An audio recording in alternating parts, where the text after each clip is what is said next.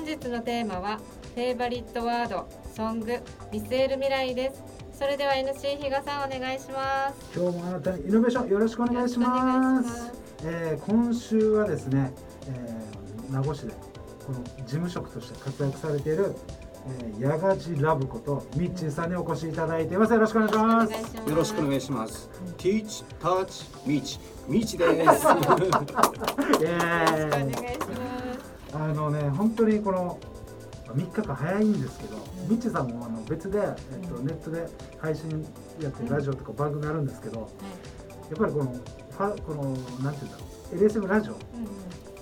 楽勝って言ってました。パンパン出てきます、ね、自分の話ですからね、はい、あのどんどんどんどん最終日出していただけたらなと思います。はい、はい、で、えっと今週、えー、最終日のまあテーマなんですけど、まずですね、フェイバリットワードを出していただいてます。このワード言ってもらっていいですか？はい。とマクトゥ総計ナンクルナイサー。うん、これはですね、まあ、えー、意味としては正しい行いをしていればいつか報われるよっていうようなことなんですけどもこの言葉を知ったというか意識し始めたっていつ頃なんですか？この言葉初めてこの知った教えてもらったのが、はい、あのちょっと前に話してるんですけど、はい、ちょっとブラック企業を勤めてたんでその時の社長の方がちょっと沖縄に詳しい方で、はい、何かのタイミングでこのナンクロナイサーって言葉だけが出てきたんですね。でえっと、この社長の方から、はい、ナンクルナイサーって一つの言葉じゃないんだよってことでその前に何かつく何か何かがつくんだよ本当は。はって言われて「分かるね」って聞かれたけど「うん、は?」みたいな。うん いや、ナンクルナイサーはナンクルナイサーですね。なんとかなるぐらいの話じゃないんですかみたいな。だったんですけど、ちょっとちゃんとした意味を聞いたりとか、その時にすげえと思いましたね。実際にそのミッチーさんこのそういったことを聞いてなんかその今、えー、言われてるマクト総研ナンクルナイサーから受けるこのインスパイアってどんなものを受けてるんですか？まあ、あのー、普段みんなが使う、ナンクルナイサー、あの内地とかのテレビのナンクルナイサーってよく、あの沖縄の方言とかでよく使われたりすると思うんですけど、そのこのなんか楽観的というか、あのイメージ沖縄の人のそういうイメージとはまた別でちゃんと、あの日本の言葉にも多分近い言葉があると思うんですけど、人事を尽くして天命を待つみたいな,、なんかちゃんと物事をやってれば、その後の結果は勝手についてくるよとか、そういう意味だと思うんですけど、まあ、普通早慶何かないさっていうのは。なのでまあこれまで人生いくつかも失敗してきたんですけど、まあ自分の行いを見つめてその後やっていけばまたなんとかなるんじゃないかなと。ななんだろう。だからこの言葉ってじゃああれですよ。ねものすごくミッチーさんの中で大事な言葉っていうか初心に戻る言葉でもあるしみたいな。ものすごく大事ですね。だから今やもしかしたら今後も失敗ってやる可能性高いんだけどもそのそのその時にもまた我に戻る言葉であったりとか、はい、足元を見つめる見つめ直す時に一つの鍵になるような言葉だなということで、うん、そうですね。まあ、というところで、えーと、ミッチーさんのですね一つ見せる未来の前にちょっと聞きたいのがあってですね実はですねミッチーさん好きなことの中にまあ沖縄県民なので当たり前ではあるんですけどもやっぱり沖縄が大好きだっていうのがあるんですけども、は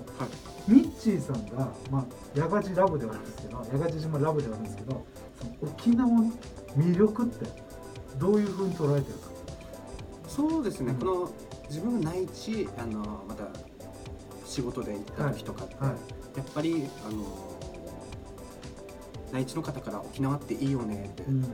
結構沖縄県民の皆さん言われること多いかなと思うんですけど、うん、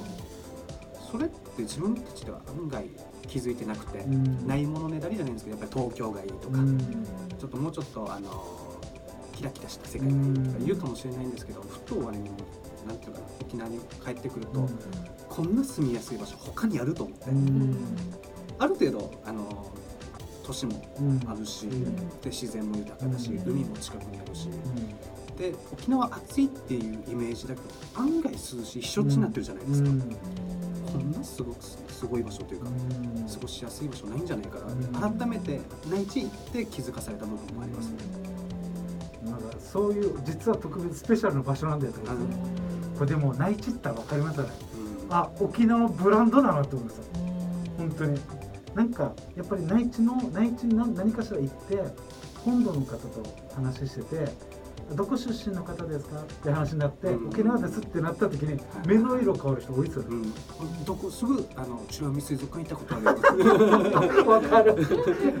自分があの内地行った時ホテルのあの、仕事をしてたはい。ベルボーイあの、はい。入り口ではい。お客様のあの荷物を預かったりするところなんですけど、はい。まず言われるのがちょっとやっぱり沖縄の人って顔が濃ゆかったりするじゃないですか、自分の場合はそれよりももうちょっと濃ゆいのかなと思うんですけど。あの外国人と最初間違われて、はい。ただあのネームプレートが胸についてるので、うん。それ見てまたあの名字が沖縄だと、うん。あこれ沖縄の名字でしょって言われて、うん。でそこからまた私美ら海水族館ってことだよってすぐ言われるんですよ。でやっぱ大体そういうのが出てくること自体もそうですうです同じワードが、やっぱりブランドだなって。まあだからそういうのを通してやっぱ沖縄の魅力はすごいんだなって感じてるということですね、まあ、そこでですね、まあ、今回の最終テーマなんですけど「まあ見据える未来」というところで、まあ、ミッチーさんは30歳までに、起業して八ヶ島の地域性を生かしていきたいということと、まあ、その中で遊覧船とかこれ遊漁船っていうんですか遊漁船ですね。遊遊漁船とか、まあ、船とかさ海とかそういうこの地域を生かしたものをやっていきたいんだってことなんですけど今後ですねその起業して八ヶ地島をいわゆる活性化するってことにつながると思うんですけどそういった中で課題ってどういうふうなものが？そうですね。今八ヶ島自体に、うん、あのー若者がいないっていうのがあって。これなんか肌感覚でいいですけど、まあ、どれぐらいなんですか？そうですかね。例えば小学校とかの人数で分かると思うんですけど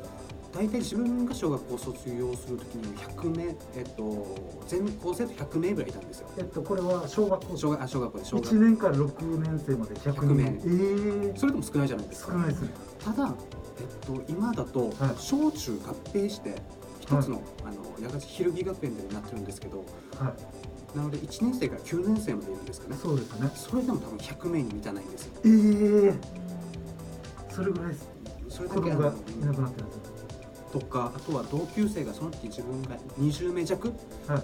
えっと、同級生いるんですけども、はい。そのうち多分この八ヶ地島にいるのが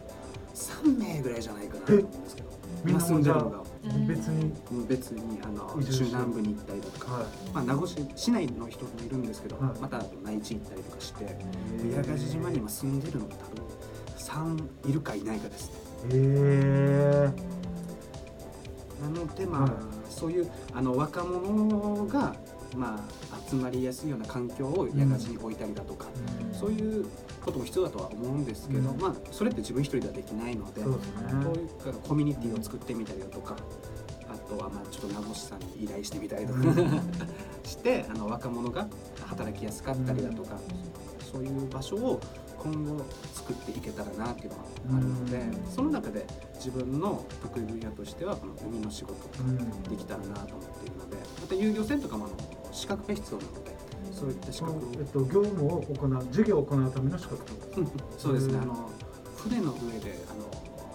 釣りをさせてうん。お金を取るっていうのを行う資格が必要で、えまたあのー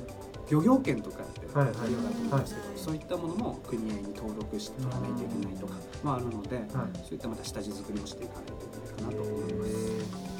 そういったことを、まあ、少しずつ課題をクリアしていかないといけないんだということですね。まあえっと、まあ今回の見せる未来の中でやっぱり一番大事なところ八ヶ地島の魅力って何ですか？八ヶ地島の魅力、はい。まず八ヶ地島って案外知らない人が多いと思うんですけど、うん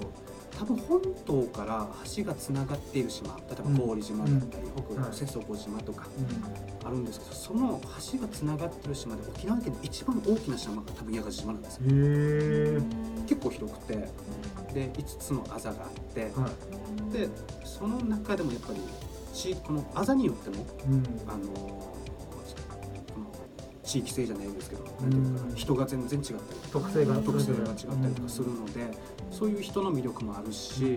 またあの八ヶ地島にはいくつかあの名護市の指定文化財があってですね、うん。あの塩田っていうあの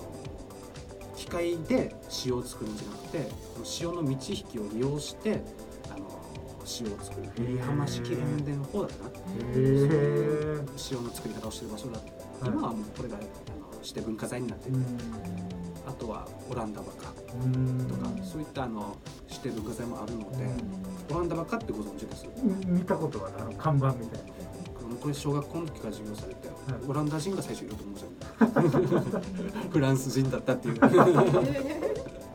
昔のなんか方言なまりみたいですね。あそうなんですよオランウランダーウランダーって昔の欧米の方を言ってたみたいでその名残でフランス人なのにオランダバカっていう、まあ、そういったなんかあれなんですかね。やっぱりこの文化でもあったり人でもあったり、まあ、海とかああとは島の広さとか、まあ、いろんなこの魅力をがあるんですよということで、まあ、それをまた今後、えー起業してなんかあ地域振興につなげていってほしいですね。で最後なんですけども、まあ、4日間通してあの感想をお聞きしていいですそうですねまあ自分のことをしゃべるっていうのもあんまりないんですけどこういうこういう形で、かはいでもやっぱりあの人に知ってもらえたりとか、で今後自分が目指していくあの矢賀城活性化するだったりだとか、自分がこの今後活動していく中で、こういう機会を持てたことは良かったかなと思います。はい、ありがとうございました。はい、LSN プロジェクトのホームページは LSN プロジェクトとはで検索お願いします。本日は以上になります。See you!